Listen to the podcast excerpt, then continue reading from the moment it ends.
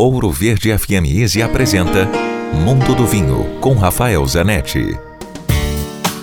Recebi uma pergunta sobre a classificação dos vinhos chilenos nos rótulos reserva, gran reserva, reservado, essas coisas todas. A diferença do Chile para alguns países da Europa, como a Espanha, sobretudo, na região da Rioja, algumas regiões da Itália, como a Toscana ou a região de Barolo, existe uma regra nesses países da, europeus é, do que tem que ser feito desde o manejo do vinhedo até o processo de vinificação, envelhecimento, tempo de barrica, tempo de garrafa, para você poder utilizar os nomes reserva, gran reserva e tudo mais.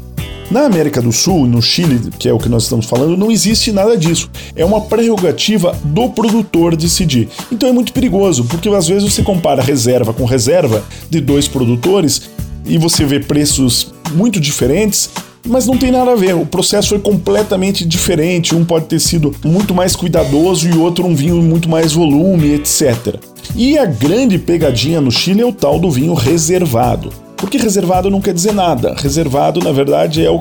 são todas as uvas que sobram, que não vão para os vinhos melhores, vão para o vinho reservado. Esse é uma pegadinha, é uma propaganda enganosa que é, leva o consumidor a pensar que está comprando algo especial, algo que é melhor do que o comum, que o usual, o que não é verdade. Eu fugiria desses vinhos. Dúvidas, escreva para mim. Rafael com ph, grupovino.com. Se beber, não dirija.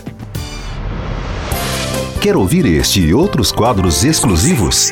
Em Curitiba, sintonize 105,5 em FM ou acesse ouroverdefm.com.br. Disponível também nas principais plataformas digitais de streaming e redes sociais.